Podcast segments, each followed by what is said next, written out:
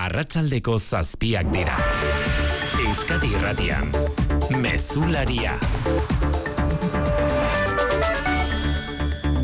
Arratxaldeon guztio, jarma zuriak erabiltzeagatik ia mila salaketa aurkeztu zituztenia Euskal Poliziek herritarren aurka. Bada horri muga nola jarri erabaki hartu du gaur jaurlaritzak udalekin batera isunak haundituko dira aurrerantzean debekatutako labanak gainean eramateagatik asunarozena. Bai gogortu egingo dira eta nabarmen gainera ia bikoiztu egingo zaio isuna debekatutako arma daramanari eta kopuru hori bost aldi zandiago izan daiteke alkolaren edo drogaren eraginpean baldima dago, mehatxatzen badu edo ta jende asko dagoen tokietan eta isialdiko lokaletan atzematen bazaio arma.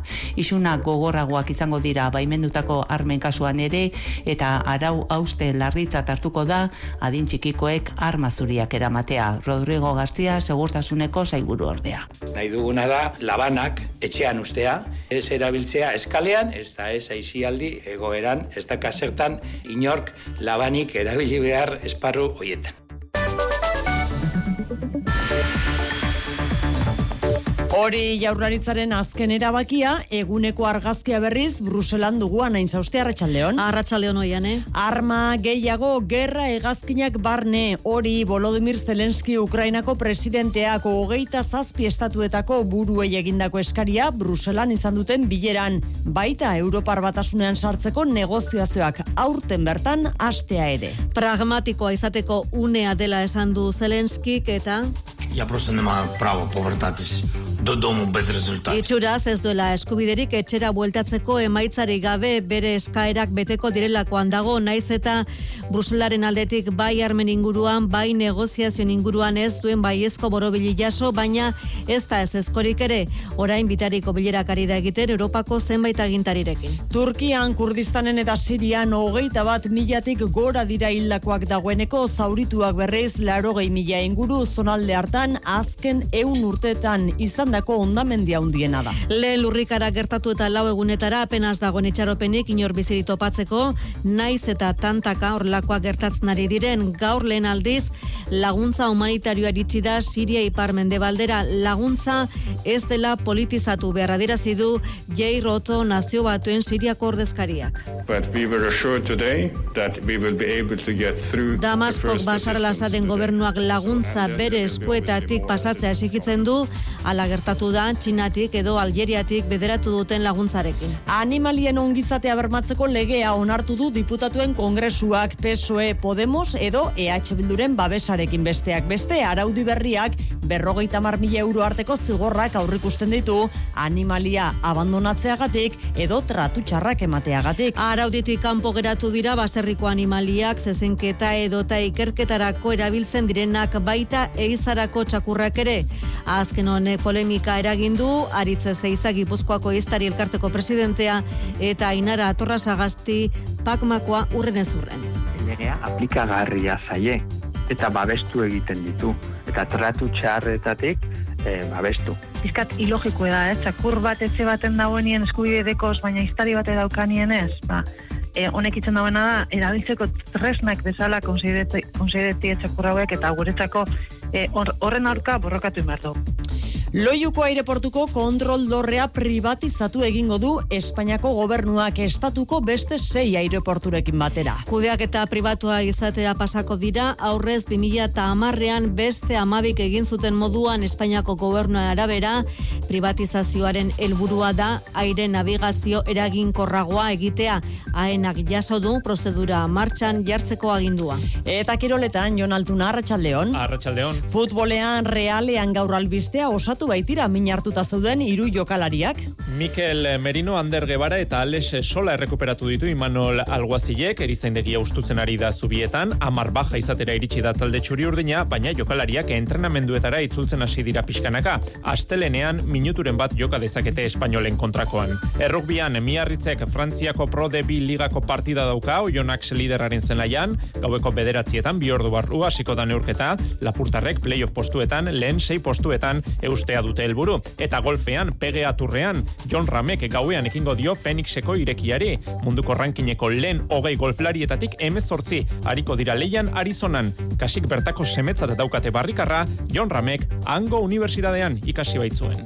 Laboral kutsak babestuta, eguraldia eta trafikoa. Naiara barre de Euskal Meten, Arratxaldeon. Arratxaldeon, datazen orduetan zerua odei gutxirekin geratuko da, eta hortaz gauean hotza handi egongo du berriro, izotza botako du barnealdean eta kostaldetik gertu ere zenbait txokotan. Eta bihar berriz giro egonkor eta eguzkitsua espero dugu. Temperaturan ez dugu aldaketa hundirik espero eta hortaz lehen eta azken orduak oso hotzak izango dira berriro. Egunez, eguzkiaren laguntzaz, giroa goxoagoa izango da. Errepidetan ana, arazori bai? Ez dago aparteko arazori, segurtasun sailean esan berri digutenez.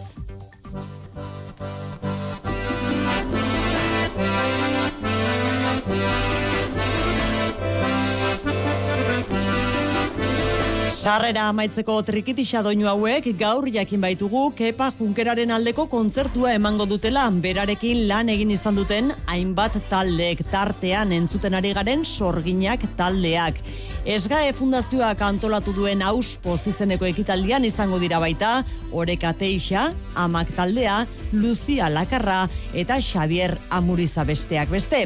Martxoaren bederatzean, arratsaldeko zazpiterdietan izango da kontzertua, Arriaga Antzokian Bilbon, sarrerak dagoeneko salgai daude.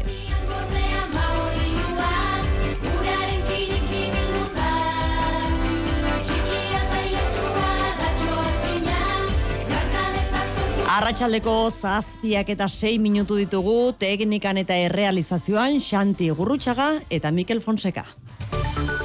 Euskadi Irratian, Mezularia, Oiane Perez. Azken amairu urteetan Espainiar estatuan aplikatzen ari den abortoaren legea, baietz, zuzena dela horrela ebatzi dute gaur auzitegi konstituzionaleko magistratuek horretarako ponentea aldatu behar izan duten arren.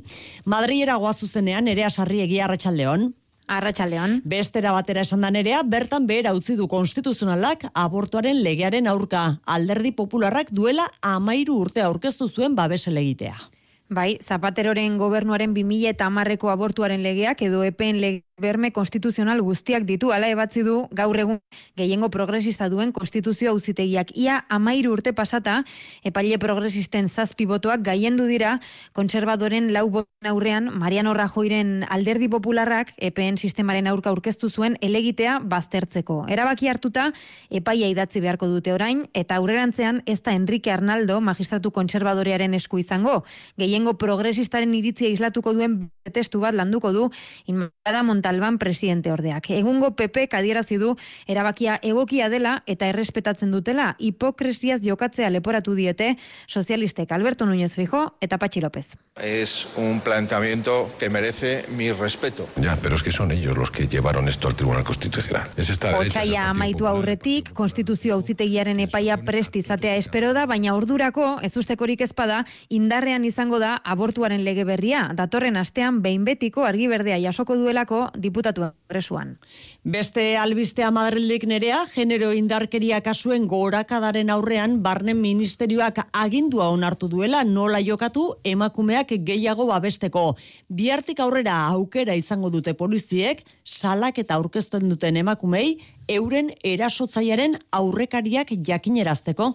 Bai, momentuz Espainiako poliziari eta Guardia Zibilari eragingo dien neurriak ertzaintza agindua aztertzen ari da, izan ere Euskal Autonomia Erkidegoan ertzaintzaren da indarkeria matxistaren biktimak babesteko eskumena. Barne Ministerioak argitu du biogen sisteman ageri diren seireunda berrogeita mabost mila erasotzaietatik irurogei milak behin baino gehiagotan egin dutela erasoa. Horregatik, bihartik aurrera, Espainiako poliziak eta Guardia Zibilak tratutxarren kasu baten abisua jasotzen badute, biktimak salatu duelako, edo inguru ingurukoren batek polizia jakinaren gainean jarri duelako, emakumeari bere erasotzailearen aurrekarien inguruko informazio eskaintzeko aukera izango dute. Ez da automatikoki eskeniko, banakako balorazio egingo dute agenteek eta antzematen badute, arrisku maila altua dela, emakumeak mehatxuak jaso dituelako adibidez, orduan emango diete informazioa. Kasu horietan, izango balitu, gizonezkorren aurreko biktimei ere iritsiko zaie jakinarazpena. Azken bost urteetako aurrekariak baino ez dira kontuan hartuko. Arma zurien erabilera eta indarkeria mota hau ere izpide dugu gaur, jaurlaritzak, eudelek eta berrogeita marmila biztanletik gorako udaletxetako arduradunek goizean egindako bileran, egungo isunak gogortzea erabaki dutelako. Bostaldi zaundiagoak ere izan daitezke kasu larrienetan. Armen erabilera murriztea da helburua, Iaz, ia mila salaketa jarri baitzituzten ertzaintzak eta udaltzainek arma zuriak eramateagatik baimendu gabeko tokietan asunarozena. Herritarren segurtasunerako legearen baitan hartu dute armak daramatzatenen kontrako isunak handitzeko erabakia.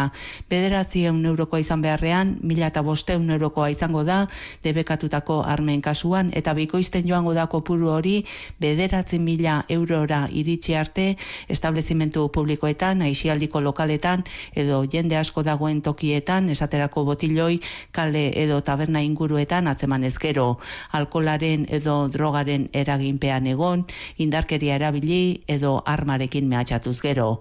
Araututako armen kasuan ere, 6.000 euro arteko isun gogorragoak adostu dira. Rodrigo García, segurtasuneko zaiburu ordea. Hemendik aurrera, garestiago aterako zaio, kopuruak garrantzitsua dira, eta nolabait nahi duguna da labanak etxean ustea, ez erabiltzea eskalean, ez da ez aizialdi egoeran, ez da kasertan inork labanik erabili behar esparru hoietan. Adin txikikoek ere ezin dute armazuririk eraman eta ala gertatuz gero arau uste larritzat hartuko da.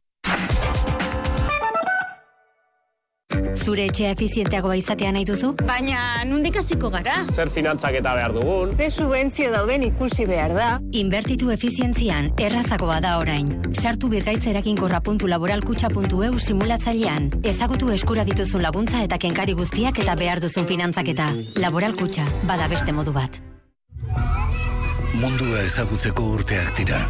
Sentitzeko, elkarrekin bizitzeko, ikasteko urteak, konfiantzazko ingurune batean. Euskal Eskola Publikoa, elkarrekin azten. Aurre matrikula utxailaren amairutik hogeita laura. Ezkuntza saia. Eusko jaurlaritza. Euskadi. Auzolana. Zatozte, sartu ikastolan. Ibilbide osoa daukagu prest. Aurra erdigunean jarrita pertsona gisa dimentsio osoan gara dadin. Euskaratik eta euskaraz. Euskal kurrikuluma ardatz hartuta. Ezagutzak eskuratzeaz gain, ekiten eta izaten ikasiko du. Irumila eta zazpieun langile. Berrogeita mila familia. Berrogeita amabos mila ikasle. Lankidetzan, Euskal Herri osoko eun amairu ikastolei bultzada emanez. Gu ikastola. Zu? Bruselan izan dugu eguneko argazkia gaur eta horren lekuko Amaia Portugal arratsalde on Amaia. Arratsaldeon. Volodymyr Zelensky izan da gaur Bruselan lehen aldiz Ukrainako gerra hasi zenetik Europar Batasuneko agintariekin batzartuta pragmatismo eskatu du bertan Ukrainako presidenteak berarentzat gerra hegazkinak entregatzean deritzon pragmatismoa eta horrekin batera maila beste eskari bat azkartu dadila Ukraina Europar Batasuneko kide izateko prozesua. Bai, goi bileratik joan berri da Zelenski, programan aurrekusita zegoena, baino lau ordu beranduago. Luze jo baitute berentxaurrekoaren ondoren gobernu burutzen baitekin izan dituen aurrez aurreko bilerek. Prentxaurrekoan esan du Ukrainako presidenteak Londres, Paris eta Bruselan egindako geltokiak ezin direla alferrikakoak izan. Ezin du esku txik itzuli armak eskatzen aritu da gobernu buruei eta esan du zenbait prestu agertu direla gerra egazkinak emateko почув від лідерів деяких держав Європи готовність надавати нам Baina xehetasunik eman gabe goizean Emmanuel Macron Frantziako presidenteari galdetu zaionean atzoko Parisko bileraz esan du ezin dituela hitz egindako guztia jakinarazi Errusiari pistarik ez emateko. Zehatzagoa izan da Zelenski Europar batasunean sartzeko prozesuari dagokionez negoziazioak aurten hasi nahi dituela esan dio aurrez aurre Charles Michel kontseiluaren presidenteari. Charles, when I say this year, I mean this year. I mean, there's two, two, 2023. I feel, I feel very well. Prentsa aurrekoko kortea da hori, ez dago garbi Zelenski bere ala Bruselatik joatekoa den orain, edo beste bilerarik izan ote dezaken kontseiluan bitartean, benetako goi bilera hasi berri da, industria berdearentzako estatu laguntzak eta migrazioa izpide. Ukrainako gerra izpide dugun honetan, gerratik iesi Euskadira iritsi diren errefusatu gehienei onartu zaiela asilo eskaria. Ala jakinera du gaur zehar elkarteak, baina aldi berean salatu du datu horrek ez duela gainerako errefusatuen errealitatea islatzen. Izan ere Ukrainarrak ez diren gainerako eskatzaien euneko bosti baino ez die asiloa onartzen. Hori dela eta gehienek dituzten oztopoak salatu ditu eta agintari politikoen borondate falta argi utzita nahi dedetean tramiteak, nahi dutenean tramiteak bizkortzen dituztela Ukrainarren kasua adibiditzat jarrita. Ondakinen azpian bizirik izan daitezken personen bila jarraitzen dute bien bitartean, Turkian eta Sirian naiz eta jakin lehen irurogeita amabi orduak igarota nekeza dela inor bizirik topatzea. Oraindik gaur kasu bakan batzuk izan dira, baina gehien bat hilakoak ateratzen ari dira, hogeita bat, hogeita bat milatik gora dira dagoeneko, eta zaurituak irurogeita mar milatik gora. Erreskatelanetan etenik gabe ari dira, bitarteko gutxirekin egoerarik zaiena Sirian dute berriz ere. Gaur iritsi den arren bertara laguntza humanitarioa lurrikara gertatu eta lau egunetara Marian Beitiala rangoitia. Lurrikara gertatu aurretik Siriara igortzekoak ziren laguntza kamioiak dira iritsi diren aurrenekoak lurrastinduak atzeratu zituenak, dendak, mantak eta garbitasunerako produktuak igorri dituzte bereziki.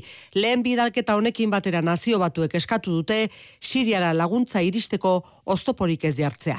Emergency response must not be politicized. Geiroto nazio batuen Siriak ordezkariak laguntza humanitarioa ez politizatzea eskatu du. Asteburuan nazio batuek Turkia eta Siria bisitatuko dituzte eta Antonio Guterres idazkari nagusiak esan du segurtasun kontseilura Turkia eta Siria arteko muga pasabideak irekitzeko proposamena eramango duela. Siria iparraldean erietxeak kolapsatuta daude. Hiri askotan voluntarioak ari dira zaurituak hartatzen lehendik ere gerraren ondorioz osasun sistema oso ahuldua baitzegoen eta mila milaka dira azken hamarkadan kanpalekuetan bizi direnak.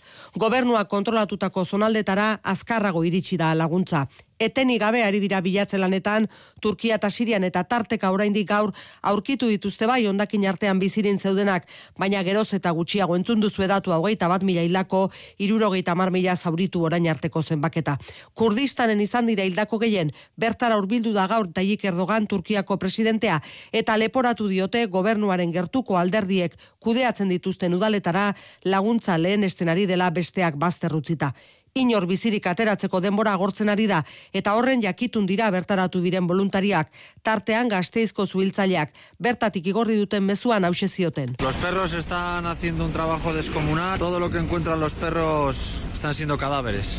Ba horren lekuko eite beren berri emalea dugu Turkian Mikel Aiestaran, Maraxen izan da, lurrikararen epizentroan, eta bertan usainak adierazten du denbora agortzen ari zaiela ala kontatu du bai saioan. Gaur oso egun berezia da, irurogeita amabi ordu bete direlako lurrikara izan zenetik, garbi dago, ez, hemen ja garbi dute adituek behin eta berriro esaten dute hori dela epea jendea bizirik ateratzeko ondakinetatik, eta hemen egia esateko jendeak ez du behar olako azalpenik, eh? ondo dakite bereziki ba, sekulako ja usaia zabaltzen ari dako irian. Eh?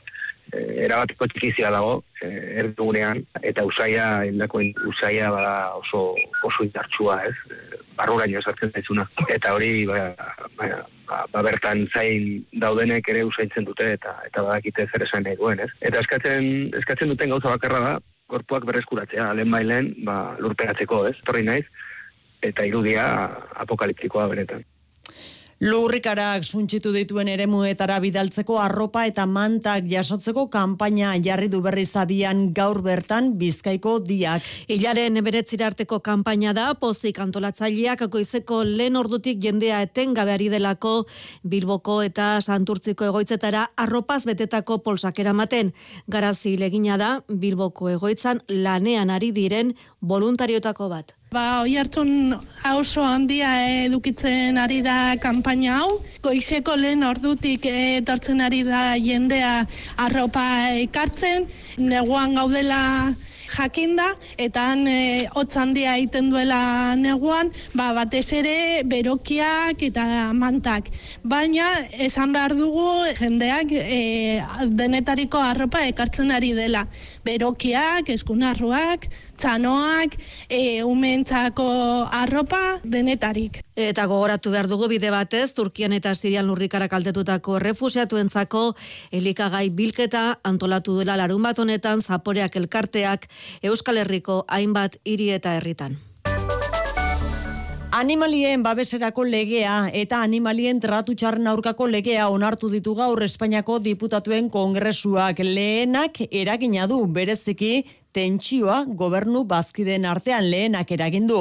Izan ere azkenean legetik salbu etxita geratu dira laguntzaile jotzen diren txakurrak, eize txakurrak besteak beste. Sozialistek sartutako zuzenketa izan zen eta eztabaidak eztabaida Unidas Podemoseko bazkideak eta ezkerreko beste alderdiek ere onartu egin dute azkenean Luis Eron. PSOE ez da mugitu eta Unidas Podemosek amore mandu baita azkenean eskerrak eta EH Bilduk ere. Iruon baiezko kritikoa izan da, baina euren hitzetan legeak jasautzen dituen gainontzeko aurreapenak ezin ziren ezerezean geratu. Etxita hitz egin du Jone Belarrak. Dejar fuera de esta ley a los perros de caza es dejar txakurrak ez direla behar beste babestu uste du belarrak. Eaiotak bere aldetik legearen aurka egin du Euskadiren eskumenak urratzen zirela argudiaturik. Eiztarien borroka izan da euren txakurrak animalien babeserako legetik salbuetxita gerazea dena den eiztarien elkarten arabera txakurren artean ez da salbuespenik egiten onartu den beste arauan animalien tratu txarren aurkako legean. Pakma, animalien eskubiden aldeko alderdiaren berriz, onartezina ezberdinak dira salbuespenak. Aritz Zaitza, Gipuzkoako Iza Federazioko koordinatzailea eta Inara Torasagasti Pakmako kidea. Legea aplikagarria zaie eta babestu egiten ditu. Eta tratu txarretatik babestu eta nola ez estariak beste edozeinek bezala, zakur bat o beste edozein animali maltratatu egiten balin badu, bere zigorra beharko du izan. Piskat ilogiko da, eh? zakur bat etxe baten dagoenien eskubide dekoz, baina istari bate daukanien ez. Honek itzen dagoena da, erabiltzeko tresnak bezala konseideti etxakur hauek eta guretzako horren aurka borrokatu inbar Legeak dakarren nobedade nagusia da txakur jabeek ikastaroa egin beharko dutela. Ikastaro hori doakoa izango dela jasotzen du, baina noiz, non eta beste hainbat galdera aurrerago aurre arautuko dira. Bere ala ezarreko dena beste hau katu edo txakur bat duenak derrigorrez txipa jarri beharko dio eta asegurua egin. Eta gainerakoan maskotak eskuratzeko bideak aldatzea ekarriko du lege berriak. Ezingo dira zuzenean erosi dendetan txakur katu edo uroiak hori jotzen dira maskotatzat debeku hori jada Euskal Autonomia Erkidegoan ezarrita zegoen. Eskari bidez eros litezke eskaria nori bada azle registratuei izan ere txakurrak edo katuak azteko aukera legez txakur edo katu azle erregistratuek soilek izango dute. Partikularren artean ere ezingo da salerosketarik egin. Hori kongresuan gazteizko legebiltzarrean berriz Espainiako kongresuari eskaria egin zaio ken diezaiola galeko kide izateagatik zigortua izan zen Ricardo García Damboreneari ia betero jasotzen duen 2000 eurotik gorako pentsio osagarria. Elkarrekin Podemosek EH Bilduren aldeko botoekin eta Eusko Alderdi Jeltzalearen abstentzioarekin lortu du egitasmoa aurrera ateratzea zurin etxe berria.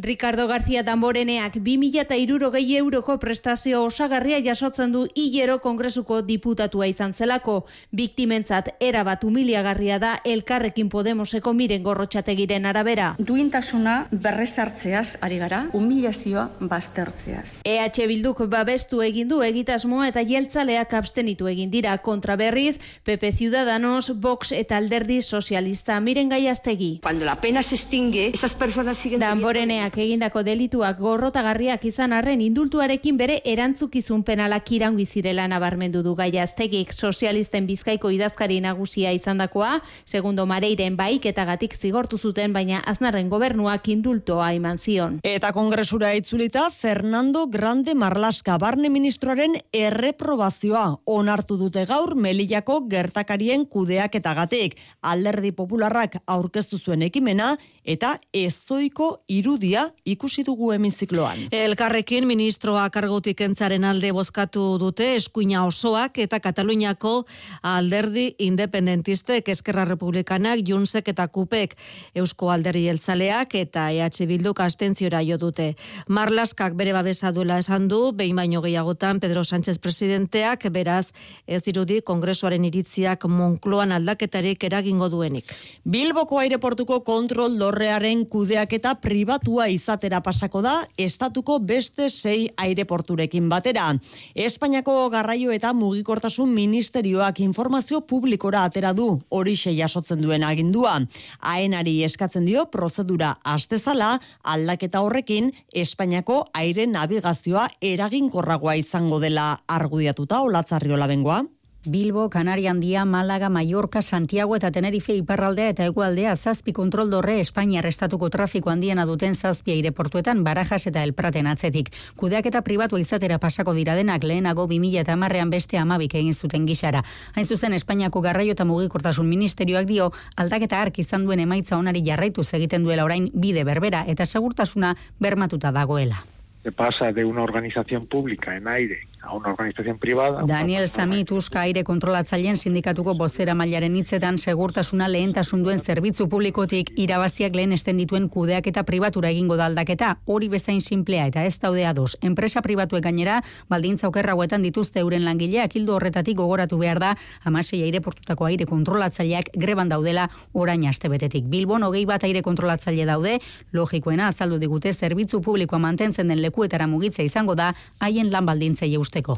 Eta Ipar Euskal Herrian datorren urtean jarriko dute indarrean urtean hogeita bos mila kamioi errepidetik aterasmo duen tren zerbitzua. Mugerre eta Normandiako Txerbug iria lotuko dituen tren autobidea da, Brittany Ferris konpainiak kudeatuko duena, eta bide alternatiboa eskainiko die orain arte Bilbotik Ingalaterrara edo Irlandara joan etorria itxasoz egiten duten kamioiei. Cherburg eta Ingalaterra konektatuko baitituia da konpainia honek Brittany Ferries konpainia presidentearekin e, konpainiak pres, barkatu Brittany Ferries konpainiako presidentearekin hitz egin du Andoni Lizea galankideak. Tren autobidearen erakinkortasuna auzitan jarri dute zenbaitzuk, kamioi kantitate apala garraiatzen dela diote. Brittany Ferrieseko presidentea Jean-Marc Roue ez da iritzi berekoa. Les échanges entre la péninsule ibérique et puis euh, les îles britanniques euh, ne cessent de croître. Geroz eta hartu eman gehiago dago Iberiar penintsularen eta Britainiar irlen artean joan etorri hori itxasoz egiten hasi ginenean gauza bera errantzuten ez zuela funtzionatuko. Ba, iru mila kamioiekin hasi ginen eta berrogeita mar mila dira orain. Mugarren lurrere mugaterosi eta lanak hasiko dituzte orain jada existitzen den merkantzia gunetik gertu. Heldu den urterako udararako martxan. Itxasotik lurrera edatuko dute zerbitzua beraz eta ingurumenaren mesederako izanen dela azpimarratu du. Diminution d'un tonne de CO2 d'empreinte carbone pour un camion transporté sur les 970 km. Kamioi bakoitzeko bidaia batean karbono astarnaren CO2 tona bat aurrezten dugula kalkulatu dugu. Tren garraioa komplikatua da, baina merkantzietarako garbiena. Astean, sei egunetan, gauero, bidaia bat eginen dute bi norantzkotan arratzaldeko zazpiak aldera biatu eta goizeko amaiga kaldera iritsi, mila kilometro amabos bat ordutan. Aita Mari erreskate ontzia bia rabiatuko da Mediterraneora bere bederatzigarren erreskate misioari ekiteko. Bi mila eta emeretzitik mila migrante baino gehiago erreskatatu dituzte. Eta helburu berarekin itxasoratuko da bihar Kastelloko Binaroseko portutik lehorrean hainbat hilabete ginoztean aurreko astean lortu zituen Aita Marik Espainiako gobernuaren baimenak. Itxas salvamendu humanitarioa erakundea jakitera mandu azken hilabeteotan jarduera humanitarioan aritzeko geroz eta oztopo politiko indartsuagoak izan dituztela, batez ere Italiako gobernuak ezarritakoak. Iaz, eunda amairu persona eskatatu zituen aitamarik Mediterraneoan agnurren datuen arabera, 2000 eta hogeita bian orotara, 2000 irureunda irurogeita bost persona hil eta desagertu ziren itsaso horretan. Zazpi terdietara iritsi aurretik, azken albiste bat, akabo Netflix plataformaren kontu kontuak banatzeari. Horixe dugu gaurtik aurrerako albistea etxe bakoitzeko kontu bakarra onartuko baitu konpainiak. Gaurtik aurrera ego Euskal Herrian eta Espainiar estatuan bezalaxe Portugal, Zelanda berria eta Kanadak ere gaur sartuko du indarrean. Neurri hori Beatriz Zabaleta.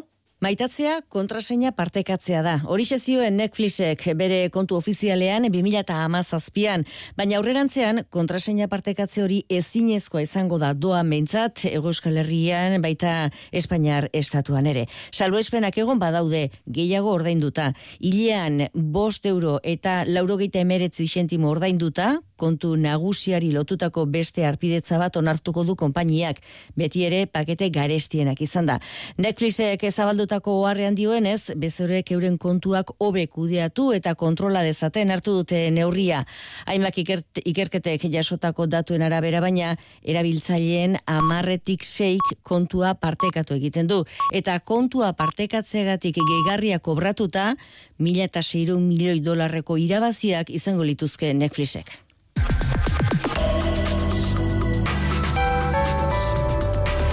Euskadi Irratian, eguraldia eta trafikoa. Errepidetan ez dugu nabarmentzeko arazorik eguraldiaren iragarpen euskalmeten nahiara barredok. Datazen orduetan zerua odei gutxirekin geratuko da, eta hortaz gauean hotza hundi egongo du berriro, izotza botako du barnealdean eta kostaldetik gertu ere zenbait txokotan. Eta bihar berriz giro egonkor eta eguzkitsua espero dugu.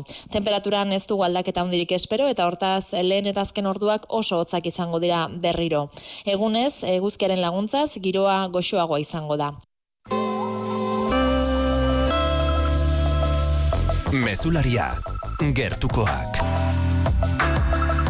Tolosara garamatza gaur lehenengo albisteak gertukoetan albiste ezusteko batekin Tolosako zubi berria eraitsi egingo dutela ekainean datozen urterako euri jasen kopurua euneko hogei hasiko dela eta udalak eta ura agentziak jakitera eman dute zubia ez dagoela alako ur jasarik kudeatzeko pronto.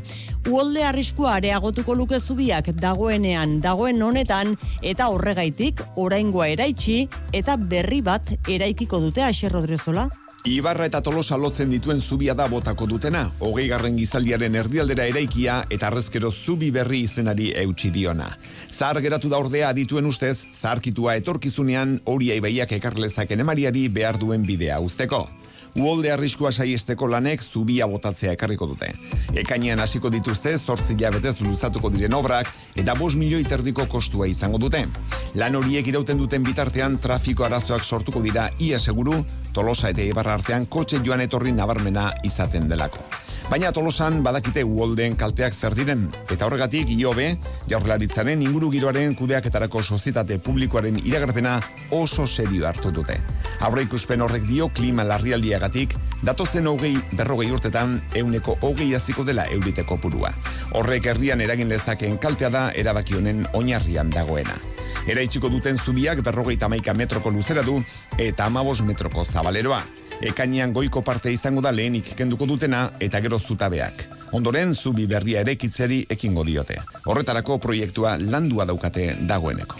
Nafarroan, Larraun, Araitz eta Arakilgo udalek Aralar lurrazpitik zeharkatuko duen gasbidea kritikatuko kritikatu dute inguruan eragingo duen ingurumen kalteagatik.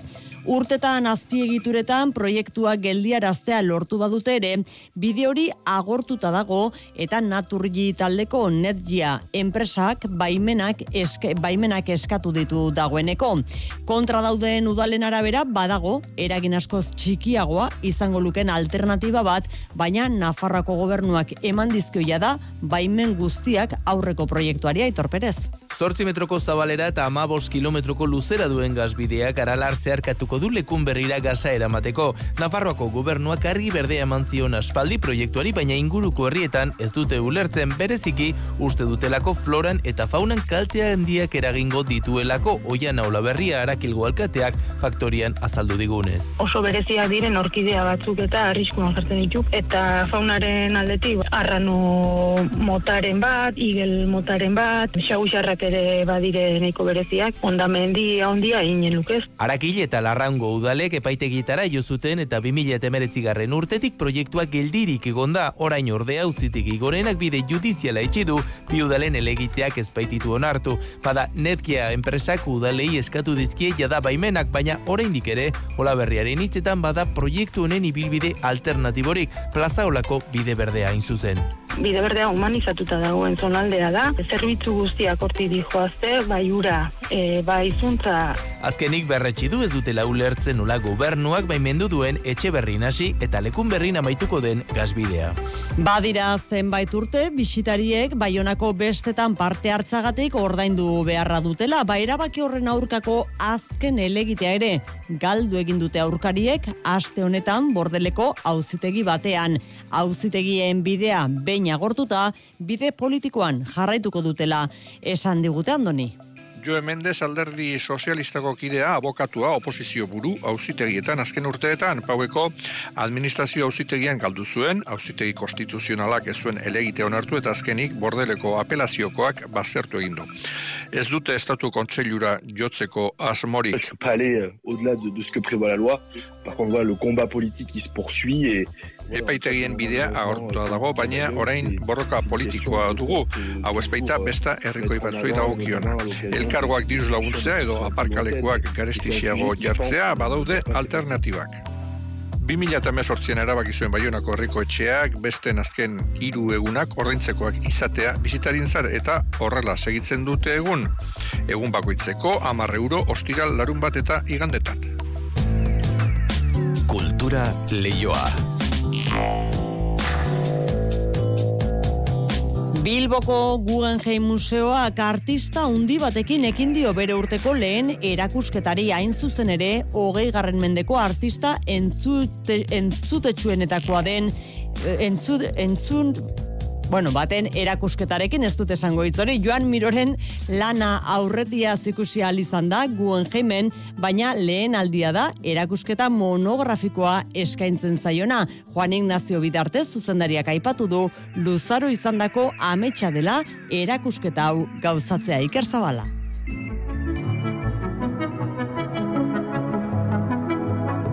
Errealitate absolutua erakusketak Joan Miro Margolariaren ibilbideko hogeita bost urte hartzen ditu, mila bederatzireun eta hogei eta mila bederatzireun eta berrogeita bost bitartean, Parisera iritsi ondoren etengabeko bilakaera artistikoa argitara ekarriko dutenak. Juan Ignacio Bidarte guen jeneko zuzendariak, 2000 eta hogeita iruko lehen erakusketa honen giltzarriak eman ditu.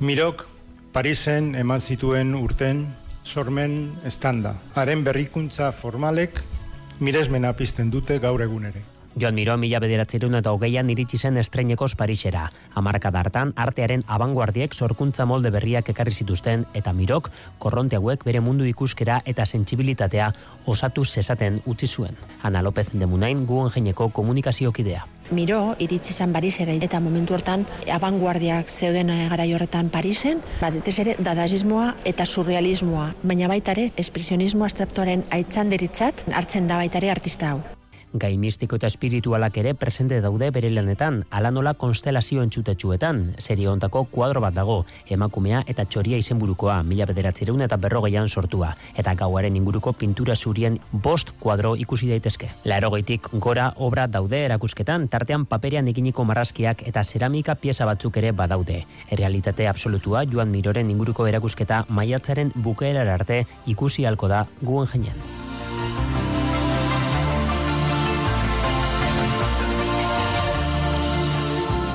Datorren astelenean iritsiko da ITB podcast plataformara arpa jotzen humorezko podcast berria. Mirari Martiarena eta Idoia Torre garai umoregilek sortu dute eta podcast arrunda baino alaitasun eta postasunarentzat txokoa izan nahi du atal bakoitzean sola saldia izango dute gonbidatu batekin Aurreneko saioan barrea izango dute mintzagai eta gonbidatua berriz Beatriz Egizabal ipuin kontalaria Ainoa Agirre. Zuk pertsona bat erortzen ikusten duzunean, barre egiten duzu, edo ez? Hori. Bai, noski. a ver, a ver, es que, ze galdera doi mirari, a ver. bueno, Barre egitearen onurez hariko dira Arpa Jotzen podcastaren lendabiziko saio honetan eta ez bakarrik aurreneko saio honetan Arpa Jotzen podcastak umore izango baitu oinarri. Gaia dena delako izan da ere. Idoia torre garai. Ba, euskara izan daiteke, edo sexua izan daiteke, baina gero badaude baita ere gai txikiak, ez da? Ba, lo egiteari buruzkoak, edo, edo kuadrilari buruzkoak, mendizaletasunari buruzkoak, eta informazio eman behar da, baina behar dugu baita ere bizi pospizka bat. Idoia Torregaraik eta Mirari Martiarenak biktima eta konplize izango dituzte arpaiotzen podcastaren lehen denboraldi honetan, Aitziber Garmendia eta Jon Plazaola aktore eta umoregileak, Manu Etxezortu irratiasataria, Jakin aldizkariaren zuzendari Lorea Agirre, Eluiar Fundazioko Ana Galarraga, bere burua teknopatatzat duen Jose Rojas eta Korapilloak podcastaren arduradun Inigo Antxorregi. Mirari Martiarena. gure e, gertukoak eta bagenekielako aurretikan ere jokua emango zigutela, ez zirela gure galderen aurrean e, izutuko Hori da. eta badakitela ez dela elkarrizketa normal bat izango gurea.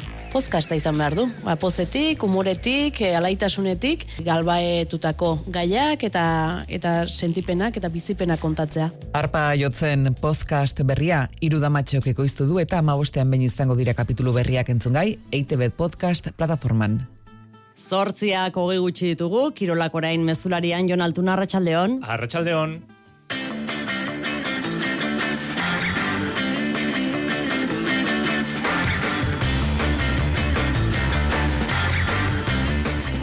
Mikel Merino, Ander Gebara eta Alex Esola errekuperatu ditu Imanol Alguazilek. Erizaindegia ustutzen ari da zubietan. Amar baja izatera iritsi da talde txuri urdina. Baina jokalariak entrenamenduetara itzultzen hasi dira pixkanaka. Astelenean, minuturen bat joka dezakete Espainolen kontrakoan. Errukbian emiarritzek Frantziako Pro de bi ligako partida dauka Oionax liderraren zelaian. Gaueko bederatzietan hasiko da neurketa. Lapurtarrek playoff postuetan lehen sei postuetan eustea dute helburu. Golfean pege aturrean John Ramek gauean ekingo dio Fenixeko irekiari. Munduko rankineko lehen hogei golflarietatik emezortzi hariko dira leian Arizonan. Kasik bertako semetzat daukate parrikarra. John Ramek hango unibertsitatean ikasi baitzuen. Pistako txirrendularitzan Europako txapelketan taldekako jazarpenean Espainiako errekorra ezarri dute Euken Larrartek eta Tania Kalbok bi segunduan hobetu dute atzo egindako marka. Errepidean emakumezkoen ua eturra hitz egingo dugu eta Joseba López Kajarruraleko neoprofesionala eta Peio Bilbao baringo veteranoa ere entzungo ditugu gure saioan.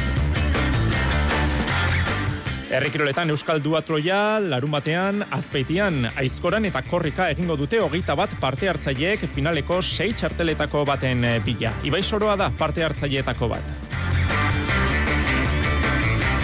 Eta atletismoan bihartik igandera bitartean jokatuko dira Asiako indoor txapelketak. Jon Kabang, iruran bizi den Euskaldunak, Filipinetako selekzioarekin lehiatuko du. Entzule lagunok, arratsaldeon eta ongi etorri mezulariko kirolaren tarte honetara. Realean albiste honak gaur kolpetik eh, zubietan, hiru jokalari berreskure, berreskuratu baititu Imanol Alguazilek. Merino, Sola eta Gebara taldekideekin batera aritu dira lanean. Giarretako arazo guztiak gainditu dituzte eta astelen eh, gauean joka dezakete Espainolen eh, kontrakoan. Baliteke horietako batek, bik edo irurek minuturen bat eh, jokatzea. Oraindik badagoelako denbora astelen arte. Momenturen batean amarrere baziren minartutakoak, pixkanaka ustutzen ari da erizaindegia eta jakina hori ba, taldekidentzat berri hona da, haien muñoz. Home, karo, joder, e, pues jendea ja berriz e, sartzen ari da, orduan, ba, ba, bueno, hori pues, berri hona da guztionzat, así que, bueno, ea hemendik aurrera gutxinaka, gutxinaka jende gehiago sartzen den. Baina zergaitik hainbeste bajaldi berean, entrenamenduen intentsitateak eh, baote du zerikusirik haien? E, futboleko gauzak, e, horrela entrenatzea horrein gauden lekuan egotera eraman gaitu, eta eta guk argi daukagu, ez da, azkenean lesioak ere sorte txarra dira, ez da ni zeltan aurka oso ondo egon eta batean lesionatu nintzen, orduan, pues, bueno, be, sorte txarra, e, gu bakiguna da, ba, e, e, guk daramagun egunerokotasuna ba, oso ona dela eta horrek eraman gaitula, ba, ba orgoien egotea. Arlo pertsonalean, eskuin egaletik jokatzeko prestotzen legokeen ere, galdetu diote, kazetariek prentsa aretoan. Ni pres denerako ez da, e, misterrak esaten duen lekurako presnago jogatzeko, eta Eta, bueno, eh, egia da bose geinetan, bueno, beti ezkerretik jolastu badala, baina, bueno, prest ere eskuiti jugatzeko. Atletiken Ernesto Valverdek berrogeita emeretzi urte bete ditu gaur, irureunda hogeita maika aldiz e, zuzendu du talde zurigorria zazpi denboralditan eta bimila eta amabosteko superkopa palmaresean e, dauka. E, atletiki dago kionez, jakina. E, unda laurogeita zortzi neurketa jokatu zituen, txingurrik atletikekin, e, jokalari moduan eta entrenatzaile postuan etzi. Izango du beste garaipen baldortzeko aukera mestaian Valentziaren aurkakoan. Osasunan torrok lehena gutzi behar izan du entrenamendu mendua, e, aurre zartutako erabakia izan da, ez dirudi larritzeko ezer denik, nolabait ere karga banatzeko hartutako erabakia izan da, eta ikusiko dugu Baiadoliden aurka, hariko ote den e, igandean e, torro. Aimarrek, Ruben Peñak eta Nacho Bidalek, taldearekin entrenatu ezinik jarraitzen dute. Errugbian, Frantziako bigarren mailan Prode Biligan miarritzek, oionak liderari egingo dio bisita gaueko bederatzietan, ordu talaurden barru. Maiaz, e, igotzeko autagai nagusia da alpetako taldea, lehenengo postua lortuta eta prode biliga irugarren ez irabazita top amalaura, eman nahi du urratxa oionaksek eta miarritzek lehen seien artean selkatzea du helburu. Gaur partida zaila daukate lapurtarrek, baina borrokatzera zeleratuko dira Charles Maton estadioan. Aritz gaiestegi.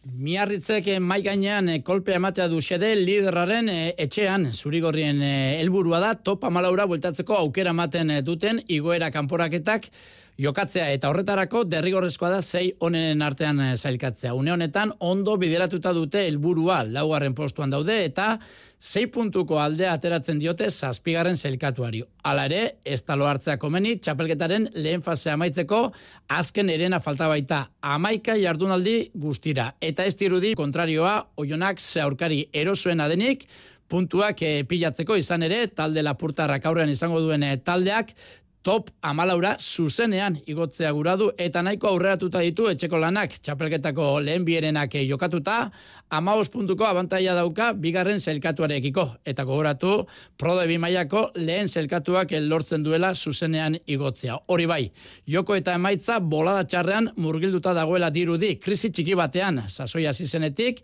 lehen aldiz bi porrot kateatu bai ditu. Gainera, baiko rizateko beste datu bat ere badugu eskuartean lehen itzuliko norgeiagokan, miarritzek emezortzi eta amalau hartu zuen eh, mendean prodebi maiako jardunaldiko partidarik interesgarriena gaueko bederatzietatik aurrera. Pistako txirnolaritzan, eh, Suitzan, Grenxenen eh, jokatzen ari diren Europako txapelketetan, taldekako jazarpenean, berriro ere, Espainiako errekorra egindute Tania Kalbok, eta atzo, Omnium, Omniumenez eskrasean zeiarra eskuratu zuen e, eukene larrartek. Lau minutu, hogeita sei segundu eta seieun da hogeita bat euneneko denbora egin duen e, laukoteko parteide izan dira bi euskaldunak. Eukenek hain justu bihar hasiko du omniumna. Eta gizonezkoetan, ekain Jimenezek bederatzigarren egindu kilometroko proban, bost eureneko gatik, ez du urrengo fasera selkatzerik eh, izan pistar gipuzkoarrak. Errepideari dagokionez e, gaur jarri da bian, emakumezkoen World Tourrean UA itzulia, etapa Charlotte Cool, DSM-ko erberetarrak irabazi du, bigarren Lorena Uiebes errikidea elmugaratu da, eta hirugarren Kiara Konsoni italiarra. Idoia eraso, amar segunduko atzerapenarekin dago selkapen nagusian, eta Eider Merinok hogeita amabost segundo ditu galduta. Biak laboral kutsako txirrendulariak dira. Xabier Rusabi Arriaga, etxe honetako ziklismo adituak egin du UAE turraren azterketa. Emakume gulturreko bigarren itzulia jarri da jarri berri da gainera gaur abian, aurreneko atan onder itzuli izan zen eta ura Grace Brown Australiarra irabazitzuen Amanda Esprat bere erkideren aurretik. Eta oraingo honetan ere favoriten artean Brown Australiarra da demoraldia oso indartxo hasi eta laugarren lau etapa izango dituen itzuli horretan Elisa Longo Borgini hogeita maiko urteko italiarra izan lezake seguraski aurkari naguseteko bat, mendatetan ondo biltzea ezinbesteko izango baita, lehen da biziko ekitaldia birabazteko izan ere, eta erabaki garria, irugarna izango da. Jebe Lafit hango mendaterik ezagunenean amaituko dena. Ia maika kilometro ditu, bataz besteko penditzia ia zazpikoa, eta hitza handiak direla esan daiteke. E, Euskaldun eraukenez, zeuk esan bezala, laboral kutsaren egita horretan dira, parte hartuko duten bi euskal txirrendulariak. Eider Merino Bizkaitarra eta Idoi Eraso Nafarra. Bestalde, Sopela Women's eh, Teamek goizean eman eh, du, agu, eh, esan du, Agustina Reyes, hogeita lau urteko uruguaiterra fitxatu dutela, horretaz gain, kontratua berritu die, Aliz Coutinho Frantziarrari, Maria Balnes Kataluniarrari, eta Lur Florido Bizkaitarrari. Honen bestez, itxitzat eman du Sopelak 2000 eta hogeita iruko txirrendulari zerrenda. Eta gizonezkoetan, Kajaruraleko Joseba López Gaztea ezagutu behar dugu jarraian, Jose Maria Paulaza. Profesional berriak biditu arabak López Biak López de Abetxuko Euskaltelen Saudi Turrean izaniko erorikotik osatzen Joseba López Kajaruralen, Marsellesako estrenaldikoaren irudiekin. Oh, ba, ja abizatuta nengoen, Frantzian ba oso lasterketa biziak zirela eta deskontrolatutak, eta holako holan izan zen. Estasiar modura iaz bi probetan izan zen Portugalen eta Luxemburgan. Kategorian lehen urtea baina hau du ofizioarekin etengabeko hartu emanean aritzeko egunak ditu Lopezek. Ba, momentuz, e, kategoriari, ba, pizkanaka, pizkanaka, ba, ritmo hartzea, eta adaptatzea, eta hori taldeari, ba, laguntza eskain, bueno, laguntzeko prest. Esaten da profesionaletan azkarrago ibiltzen direna eta hala da noski, baina arlo gehiagotara ere zabaldu behar da ezaguera. Bai, abiadura, kolokazioa, tentsioa, e, taldekirekin egotea, ba, dana. Sub-23 mailan, e, pelotoia zagutzen duzu, eta erra e, mugitzen zara pelotoia, baina profesional mailan, e, ba, desberdina da. Joseba Lópezek hiru karrera irabazi zituen hogeita urte azpikoen azkeneko denboraldian, Espainiako txapelketa tartean. Gogorrekin zion prestaketari profesionaletako langa gainditu alizateko eta berdin jarraitzen du bere burua behar den guztietan estutzen. Eh, bai, ni neuro, bai, neuro, neuro, eh, neuro burarekin, ba, exigentea nahi. Duan, ba, aurten, ba, bueno, su 23 maian exigentea nintzen, eta profesional maian, ba, berdin, baina egia da, ba, patentzia euki behar dara eta pizkanaka, pizkanaka. Murtziara bidean utzi dugu gaur arabarra, larun batean handa, igandean almerian eta astelenean azkenik jaenen paraiso interior klasikoaren bigarren ekitaldia. Eta neoprofesional batetik, eskarmentu duen txirrendulari batera egin behar dugu jauzi. Euskal Telebistan hitz egin du Peio Bilbaok. Hausnarketa interesgarriak egin ditu Barein Victoriuseko Gernikarrak. Besteak beste, presari buruzko hause prisa danien emoten dugu sartzen dozkuela prisa, ez? Kirolien, lanien, eguneroko bizitza dana oso askardoa, eta, eta nik inguruen ikuste dut ezen gaztiek bai, ba, bueno, e, beti e, beste ritmo baten doaz, ez? E, gauzak harin lortu nahi badez, eta, eta lortzen ez da bezenien be bai, pasintzia igual askar galtzen da, ez? Eta, bueno, nigaz entrenatzen da den e, e, gaztiei beti saiatzen az lasaitasun hori emoten, eta eta ikasi diziela euren e, ofizioa ba, pazientziaz, eta, eta bueno, askotan modu horretan bai nik uste gauza gehiago disfrutatzen e, dugu zela. Pogatxar, Banaert, Ebenepoel eta Bingegarren atzetik, uziren munduko rankineko bosgarren txirrendulariak esana. Arratxaldeko zazpiak eta berrogeita amabi minutu. Saskibaloian, Baskoniak bihar jokatuko du Europa mailako zazpiongarren partida kaunasen Lituanian zenbaki biribila Euroligako bosteunda irurogeita mabosgarren norgeiagoka izango da.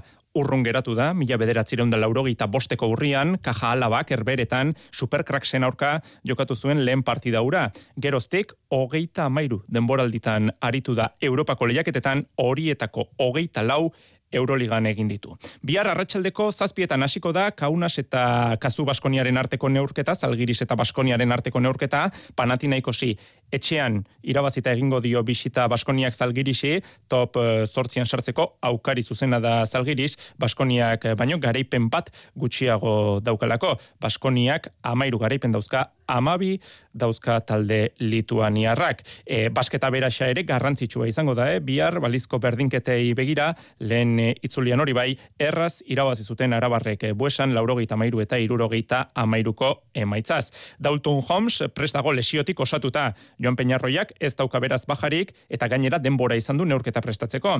Gaurko prentxaurrekoan aipatu du, hiru aldiz entrenatzeko aukera izan duela gazte izen, amairu jokalariekin, eta ondo, ari dela taldea ba, berak nahiko lukeen dinamika horretara egokitzen. Surne Bilbo Bosketek Granada jasoko duetzi, e, bizkaitarrak ez daude, bola da honean, e, Adam Smithek hori bai, baikortasun mezua zabaldu nahi izan du gaur, gora berekin, baina gauzak e, ondo doazela esan du, erritmoa hartu nahian e, dabiltzala, eta gogor jarraitu behar dutela, guztiek bat eginda segi behar dutela, naiz eta emaitzak ez diren onenak izaten ari. Eta NBA-an, Kevin Durant, Phoenix Sunsera doa, Brooklyn utzi du, neguko merkatuko ez ustekoa izan da, baina erne gaueko bederatzietan itxiko da merkatua, beraz, oraindik ere gerta daiteke zerbait. Eta herrikiroletan, Euskal duatloia ipagai datozen minutuetan, Euskal duatloiak aizkora eta korrika saioa josten ditu. Hogeita bat kirolari, hariko dira leian, larun batean azpeitian. Martxoaren bosteko finalerako, sei txartel izango dira jokoan. Kanporaketan izango den kirolarietako batek, Ibai Soroak, larun batean duatloia dauka azpeitian, eta igandean, urrezko aizkorako final aurrekoa oinatin, Jonander de la Hoz. Ibai Soroak izerdia lodi botako du asteburuan bere helburuak lortzeko lanean e, arribekoa bitxapelketa ezberdinetan e, lehiatuko da. Larun batean duatloiko kanporaketa jokatuko du azpeitian beste hogei lagunekin e, batera finaleko sei postuetako bat eskuratu nahian. E, iazko lehiako grinak piztuta egin du urratxa aurtengo txapelketarako. Ala azaldu du eskolari nafarrak. Bai, bai, e, gizan e, lehen gortean e, politxe atea zen, e, ni ez, ez, nun parte hartu, baina aurten e, aukera atea zenean, ba, ba, nik uste prueba oso politxe dela, ez? E, gaina, bueno, ze, korrika eta pixko bat e, bi kirolak uztartzen ditun, moi, bueno, e, zezen plazako giroi probatzeko gogoan euken, da, eta nik uste politxe dela. Igandean berriz eurrezko ezkorako binakako final aurrekoan ariko da eneko saralegirekin eh, batera, baso zabal biurri eta suarri gabirondo bikoteak izango dituzte aurkari oinatin. Lan bastante motza da, proba oso motza die, eta hor, e, nik esan nuke suarri eta baso zabal adibidez, bikote bakitzeko bana, oik eh, oso, oso fuertea die, eta oso, zakit, lan motza ditan ongi moldatzen die muti, die irutu zait, eta be, biurri eta e, Gabiro ba, ongi lagunduko, lagunduko diela, orduan, ba, ez dakit, e, osaiatuko gea behin alturen jartzen, da nik uste bintzate lanak emango dizkiula. Hogeita zortzi urteko kirolariak badu gazte honetarako xedea. Joko handiren txapelketetako finaletan ikusi nahi du bere burua. Horretarako baina final aurrekoetan asmatzea du lehen da biziko lana. Peiotalekuetan sartu behar dugu trinketean, inarrugarte bizkaitarra frantziako buruz burukoan, be maiako final aurrekoan izango da. Bixente Larraldek uko egin dio, berezkoetan lehiatzeari, beraz ugartek orain, gixandut Saint Paul partidako galtzaiaren aurka jokatu beharko du hilaren emeretzian, inarrugarte. Bai, e, azte burunetan e, azkenean ez dute Vicente Larren, Larranderen kontra jokatzen, e, ba, kanporaketako partida, e, bueno, final ordenetakoa izango balitrezala da partida, eta eskuetatik txarto gomen dago, eta ez da, ez da partida orkestuko, e, bueno, pena partida bat horrela irabazi beharra, baina, bueno, e, beste poso bat txapelketan, eta final erdirako zeikatuta, Eta zesta puntan, Mikel Manzisidor mantxi elkarrizketatu dugu eguerdiko kirolegez eh, saioan. Estatu batuetan bada oraindik eh, puntistarik, bada oraindik frontoiren bat irekita, Manzisidor. Bai, e, aurre gurtian e, daneako itxeria eman zeunian uste ginen ikuste danok ba, hango historia zesta puntan amaitzu zala. Bueno, maik zitiko frontoia gatzen da, baina betiko jaiala isa amaitzu zala esango ginen ez. Eta, bueno, aurten aukeri erten zan, e, bila eta jokatzea juteko, eta e, aukera hori aprobetsatu, ez? Jai alaia, kinielekin, partida azkarrekin, orain arte estatu batuetan ezagutu izan dugun e, frontoia, formatua hobesan da, azkenetan dagoela uste du, Mikel Manzisidorrek.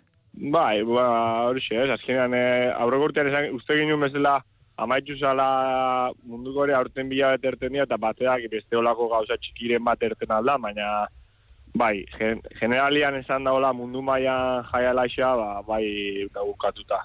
Dena den, eta Winter Seriesen argi ikusten da, bizi-bizirik dagoen kirola dela zesta punta. Etorkizuna nola ikusten ote du mutrikuarrek?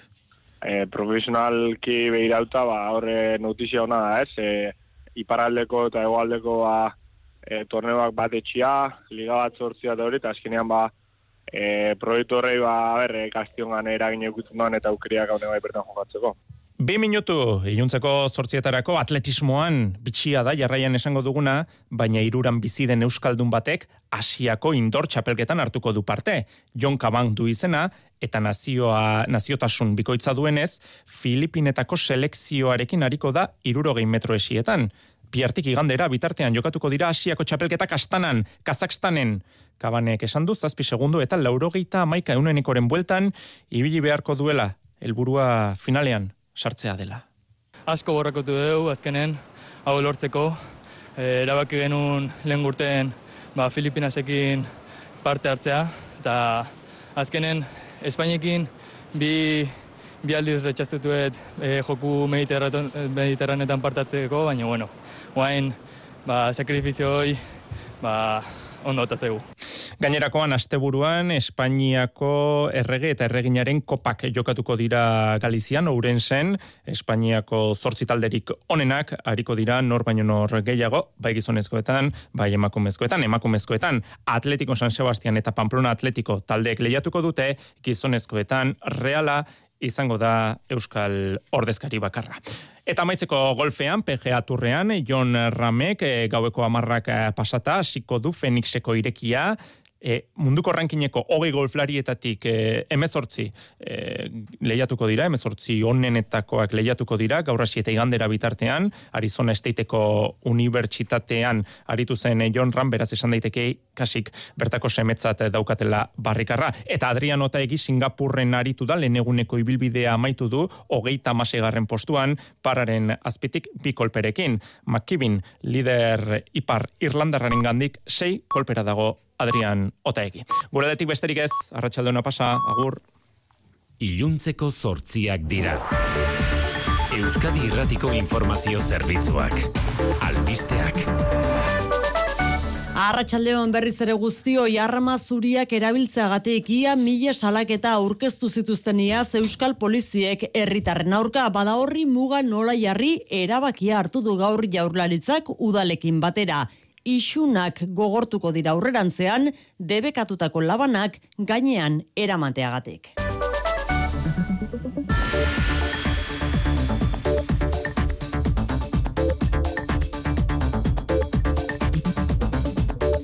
Anain zaustia, Arratxaldeon. Arratxaldeon. Zigor horiek gogortu egingo dira eta nabarmen. Ia bikoiztu egingo zaio isuna debekatutako arma daraman herritarrari eta kopuru hori bost aldi zaundiagoa izan daiteke alkolaren edo drogaren eraginpean baldin badago mehatxatzen badu edo jende asko dagoen tokietan eta isialdiko lokaletan atzematen bazaio arma. Arau uste larritza hartuko da berriz adintxikikuek arma zuriak eramatea. Rodrigo Garzia segurtasuneko sailburu ordea. Nahi duguna da labanak etxean ustea, ez erabiltzea eskalean, ez da ez aizialdi egoeran, ez da kasertan inork labanik erabili behar esparru hoietan. Auzitegi konstituzionalak ontzat eman du duela amairu urte zapateroren gobernuak onartutako abortuaren legea bestera batera esan da, atzera bota du alderdi popularrak aurkeztu zuen babeselegitea. Eta orain ponentze ponente zaldatu eta magistratu aurrerako batek idatziko du epai hori, bestetik genero indarkeria kasuek gora egin dutela eta barne ministerioak instrukzioa zabaldu du salaketa aurkezten duten emakumei erasotzailearen aurrekariak jakinarazteko neurriak momentuz Guardia Zibilei eta Polizia iragingo die erzaintzari ez Euskal Autonomia Erkidegoan ertzaintzaren adelako indarkeria matxistaren biktimak babesteko eskumena. Arma gehiago gerra hegazkinak barne hori Volodymyr Zelenski Ukrainako presidenteako hogeita zazpi estatuetako buruei egindako eskaria Bruselan izan duten bileran, baita Europar batasunan sartzeko negoziazioak aurten bertan astea ere. Pragmatikoa izateko unea dela esan du Zelenskik eta... Ja prosto nema pravo povrtatis do domu bez rezultati. Itxuraz, ez duela eskubiderik etxera bueltatzeko emaitzarik gabe bere eskaerak beteko direlakoan dago, naiz eta Bruselaren aldetik e, bai armen inguruan, bai negoziazioen inguruan ez zuen baiezko borobili jaso, baina ez da ez ezkorik ere, iluntzean bitariko bilerak egin ditu Europako zenbait agintarirekin. Turkian, Kurdistanen eta Sirian hogeita bat milatik gora dira hildakoak dagoeneko zaurituak berriz laurogei mila inguru zonalde hartan azken eun urteetan izandako ondamendia handiena da. Lehen lurrikara gertatu eta lau egunera apenas dagoen itxaropenek inor biziri topatzeko, naiz eta tantaka horlakoak gertatzen ari diren gaur lehen aldiz laguntza humanitarioa iritsi da Siria ipar mendebaldera. Laguntza ez dela politizatu berra dirazi du Jay Roto nazio batuen Siriako ordezkariak. But we were assured today that we will be able to get Damaskok basar al basar asaden gobernuak laguntza bere eskuetatik pasatzea esigitzen du hala gertatu da Txinatik edo Algeriatik bederatu duten laguntzarekin. Animalien ongizatea bermatzeko legea onartu du diputatuen kongresuak PSOE Podemos edo EH Bilduren babesarekin besteak beste araudi berriak berrogeita mar mila euro arteko zigorrak aurrikusten ditu animaliak abandonatzeagatik edo tratu txarrak emateagate. Eta arauditik kanpo geratu dira baserriko animaliak, zezenketa edota ikerketarako erabiltzen direnak baita egizarako txakurrak ere. Azken hone polemika eragindu aritze zeiza gipuzkoako iztari elkarteko presidentea eta inara atorra sagasti pagmakoa urren ez urren. Elegea aplikagarria zaie eta babestu egiten ditu. Eta tratu txarretatik e, babestu. Izkat ilogiko da, eh? txakur bat etxe baten dagoenien eskubide dekoz, baina iztari bate daukanien ez. Ba, e, honek itzen dagoena da, erabiltzeko tresnak bezala konsideretzi etxakur hauek eta guretzako e, horren aurka borrokatu behar du. Errepidetan ez dugu nabarmentzeko arazorik, eguraldiak berriz, antzera jarraituko du oso hotz, goiz eta gau, tartean eguzkitzu nahiara barredo. Datazen orduetan zerua odei gurik gutxirekin geratuko da, eta hortaz gauean hotza handi egongo du berriro, izotza botako du barnealdean eta kostaldetik gertu ere zenbait txokotan. Eta bihar berriz giro egonkor eta eguzkitsua espero dugu. Temperaturan ez dugu aldaketa handirik espero eta hortaz lehen eta azken orduak oso hotzak izango dira berriro. Egunez, eguzkiaren laguntzaz, giroa goxoagoa izango da. Otsaiaren bederatzi garnak ere amaitu ditugu mezularian, bihar ostiralekoa, ondo izan, bihar arte eta epeletik ibili.